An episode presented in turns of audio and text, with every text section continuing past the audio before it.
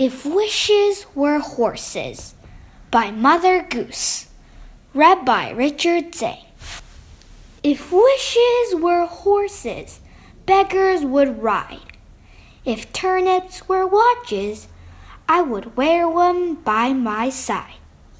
And if ifs and ands were pots and pans, there'd be no work for tinkers.